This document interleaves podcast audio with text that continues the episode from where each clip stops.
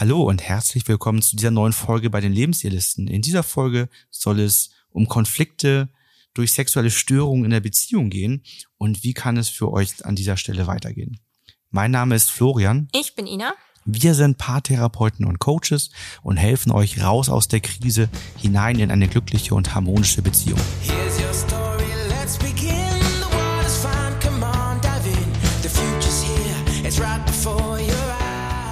Sexuelle Störungen in einer Beziehung sind gar nicht selten und haben auch vielfältige Gründe. Wir wollen einmal in dieser Folge über die Gründe sprechen, aber möchten uns auch ganz klar einmal abgrenzen davon, wo wir noch helfen können, wo wir noch für ausgebildet sind und wo wir eher gerne an einen Experten, eine Expertin, die besonders in diesem Themengebiet sich gut auskennt, verweisen würden. Ja, es gibt so drei Bereiche, die man trennen kann aus unserer Sicht. Das eine ist, es war noch nie gut. Das heißt, man bringt ähm, Prägungen aus der Vergangenheit mit, ähm, aufgrund dessen das Sexualleben nicht so funktioniert, wie man sich das wünscht. Dann gibt es die Variante, dass Konflikte entstehen und ähm, die körperliche Nähe lässt nach und wird weniger. Und das dritte ist, dass die körperliche Nähe nachlässt und dadurch nochmal Konflikte oben drauf kommen. Das sind so die drei Dinge, die wir uns anschauen wollen. Wo wir nicht für zuständig sind oder wo wir aufgrund unserer Ausbildung eben nicht weiterhelfen können, sind natürlich erstmal anatomische Aspekte. Also zum Beispiel, wenn es jetzt Erektionsprobleme sind ähm, oder andere anatomische Themen, dann ist eben eure Ärztin oder euer Arzt dafür zuständig. Genauso wenn es um Besonderheiten geht, also ob das nun besondere Fantasien, Vorstellungen, Fetische und so weiter sind, was es da alles so gibt, da ist dann doch eher die Sexualtherapeutin oder der Sexualtherapeut gefragt. Bei uns seid ihr dann richtig, wenn es eben sich eher um das Thema Konflikte dreht oder wenn halt ungute Gefühle euch den Weg zu körperlicher Nähe versperren. Ähm, so solche, solche Themen sind bei uns gut aufgehoben. Wir haben ja schon einmal in einem anderen Podcast auch über die fünf Sprachen der Liebe gesprochen und eine Sprache der Liebe ist ja die körperliche Nähe. Und gar nicht selten haben Menschen diese Sprache als ihre Sprache der Liebe. Es ist immer so eine Besonderheit, finde ich, weil bei der Sprache der Liebe fühlen sich viele Menschen auch sehr zurückgestoßen oder in einem tiefen Mangelgefühl, wenn sie diese Sprache nicht mehr bekommen, also wenn sie nicht mehr angesprochen werden. Und bei körperlicher Nähe gibt es leider so ein bisschen diesen Leitsatz bei vielen Paaren, es trifft nicht auf alle zu, aber wenn man in der Krise ist, ist die körperliche Nähe das Erste, was geht und das Letzte häufig, was wiederkommt. Das heißt, jemand, der die Sprache der Liebe, der körperlichen Nähe hat, der kann sehr, sehr lange in einem tiefen Mangelgefühl sein, weil häufig ja die Krise nicht innerhalb von zwei Wochen überwunden ist und die körperliche Nähe dann sofort wiederkommt. Und er fühlt sich einfach über einen längeren Zeitraum überhaupt nicht geliebt. Das führt natürlich dann zu weiteren unguten Gefühlen, vielleicht Wut, Traurigkeit. Mhm. Es kann aber auch ein Mangelgefühl natürlich entstehen. Und das Mangelgefühl zeigt sich darin ja auch, dass jemand vielleicht überlegt, äh, ob man sich trennt oder vielleicht schon mal klar ausspricht, dass man sich so eine Beziehung nicht länger vorstellen kann ohne diese körperliche Nähe.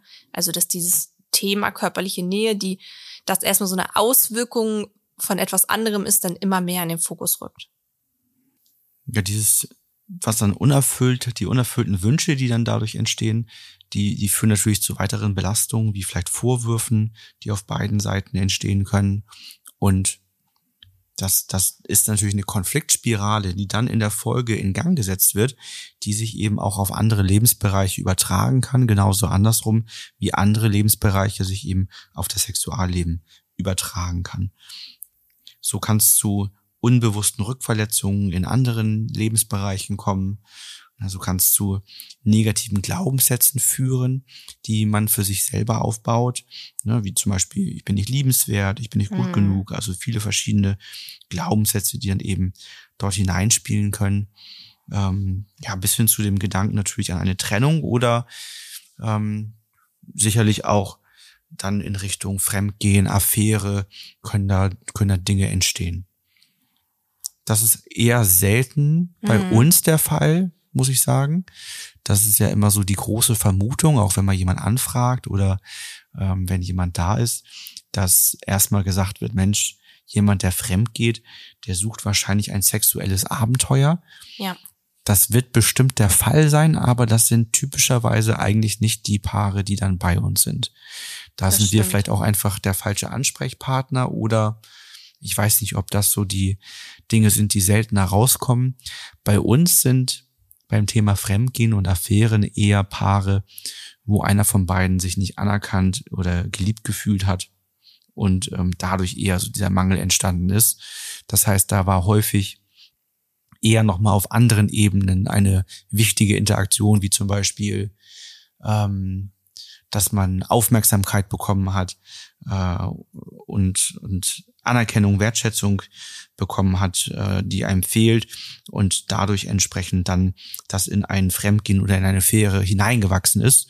Aber die wenigsten, ich, also ich habe glaube ich noch Mhm. nie jemanden bei mir im Coaching gehabt, der sagte, naja, ich bin irgendwie äh, in der Disco gewesen, habe zu viel getrunken und das hat sich angeboten und dann ging's los oder jemand sagte, ich habe bewusst danach gesucht und habe mich äh, auf irgendeiner Online-Plattform angemeldet oder sowas. Also habe ich hab ich nicht gehabt. Hast du schon mal gehabt? Mhm. Ja. Ja. Aber ähm, wie gesagt, das ist eine absolute Ausnahme eigentlich. Häufig, wenn das Thema körperliche Nähe so zum Vorschein kommt, dann geht es auch viel darum, dass einer ähm, sich nicht wohlfühlt in dem eigenen Körper, nicht attraktiv fühlt und deswegen die körperliche Nähe des anderen eher abwehrt. Also auch ein Thema, was viel mit Scham besetzt ist, wo man sagt, ähm, ich mag mich so nicht zeigen, das ist immer mal wieder so ein Grund. Oder auch, wo es einfach darum geht, wieder zurückzukommen vom Elternpaar zum Liebespaar. Da ist natürlich die körperliche Nähe, die sich dann erstmal oftmals nach einer Geburt wiederfinden muss, auch ein Thema. Wir haben zu dem Thema auch nochmal einen äh, Blogbeitrag für euch geschrieben und auch natürlich in anderen sozialen Medien Inhalte für euch vorbereitet. Dort ähm, stellen wir auch nochmal einige äh, weiterführende Themen vor, rundum wie zum Beispiel die Sexualtherapie nach dem Hamburger Modell, was ja ein, ein sehr bekanntes Modell ist, ähm, wo ihr euch dann drüber informieren könnt. Letztendlich aber eher so als Anleitung für euch, ähm, um euch da auf den Weg zu machen, den, den entsprechenden Experten oder die Expertin zu finden. Ja, zu den Lösungsansätzen. Wir können mal so ganz kurz überfliegen, was, was es so für typische Lösungsansätze ähm, gibt. Äh, Das ist eben einmal dieses Hamburger Modell. Ähm, da ist der zentrale Ansatz, dass nicht nur die Person ähm, mit vielleicht einer sexuellen Funktionsstörung alleine behandelt wird, sondern das Paar unterstützt wird. Also das ist eher ein, ein systemischer Ansatz, deswegen aus unserer Sicht gut geeignet und ähm, kann natürlich auch äh, bei möglicherweise bestehenden Hemmungen in Bezug auf die Sexualität befreien und äh, entsprechend ungute Gefühle sowie Ängste abbauen. Also ein sehr, eine sehr passende Methode, die, die auch zu unserem System Empowering Ansatz ähm, passend ist. Dann gibt es äh, Möglichkeit, äh, wie etwas, das nennt sich Sensate Focus.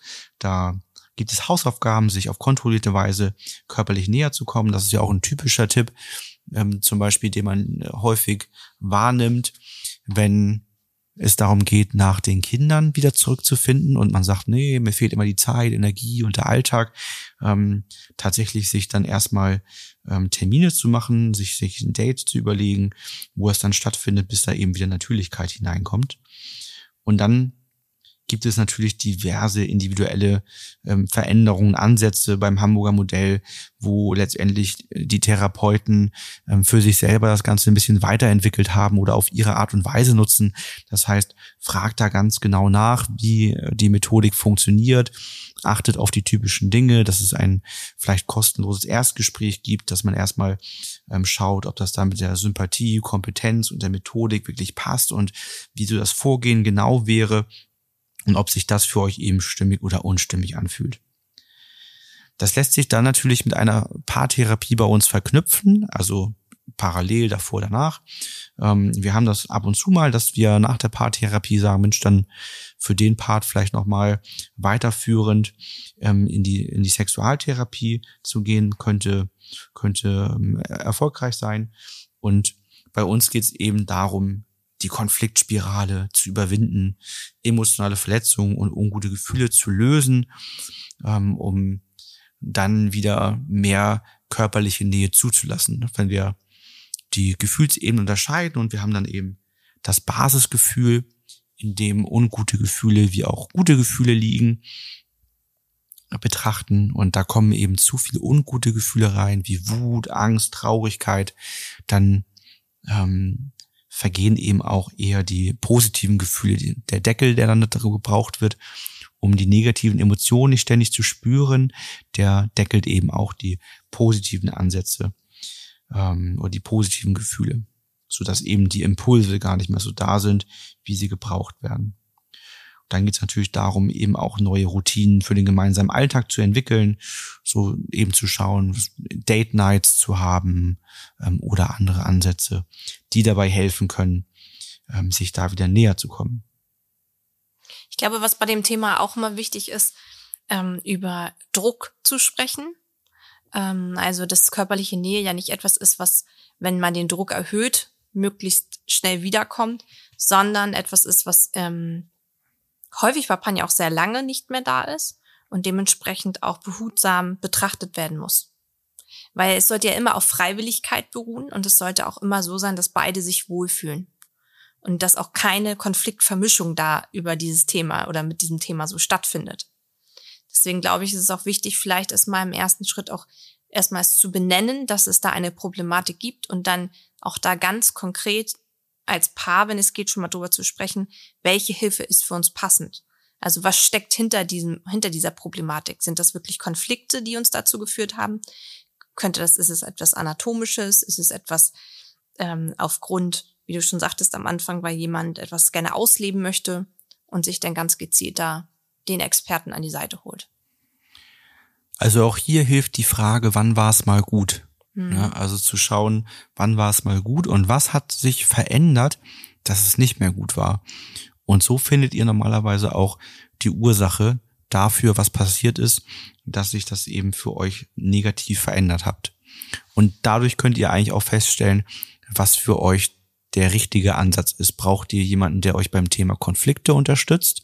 Braucht ihr jemanden, der euch sexualtherapeutisch begleitet oder ist das eher ein Thema, was eure Ärztin oder euren Arzt betrifft? Und grundsätzlich ist natürlich wieder unser Systemgesetz 9 ganz entscheidend, aussprechen und anerkennen, was ist. Die Offenheit, die wird auch an der Stelle gebraucht. Ja, das war eine kürzere Folge von uns. Ihr seht, wir haben da mal oberflächlich einen kleinen ähm, Abstecher in dieses Thema gemacht. Aber ähm, so ganz grundsätzlich sind wir eher die, die euch bei Konflikten, emotionalen Verletzungen unterstützen, die euch aus Streit hinaushelfen und so weiter. Von daher. Wenn ihr unsicher seid, ähm, ob wir der richtige Ansprechpartner wären, könnt ihr natürlich gerne uns eine Mail schreiben oder anrufen und wir beraten euch dann nochmal gerne und würden euch auch ganz ehrlich natürlich sagen, wo unser Fachgebiet einfach zu Ende ist und wo wir an Kollegen gerne überweisen würden. Ansonsten folgt uns gerne auf den sozialen Kanälen ähm, und freut euch auf die nächste Woche. Da geht es um das Thema fünf wirksame Tipps, eine glückliche Ehe zu führen. Da wollen wir mal ein bisschen den positiveren Ansatz nehmen, ne? nicht nur raus aus der Krise, sondern Tipps, äh, wie man in der glücklichen Ehe vielleicht bleiben kann. Also wir freuen uns, wenn ihr nächste Woche wieder mit dabei seid. Tschüss. Ciao.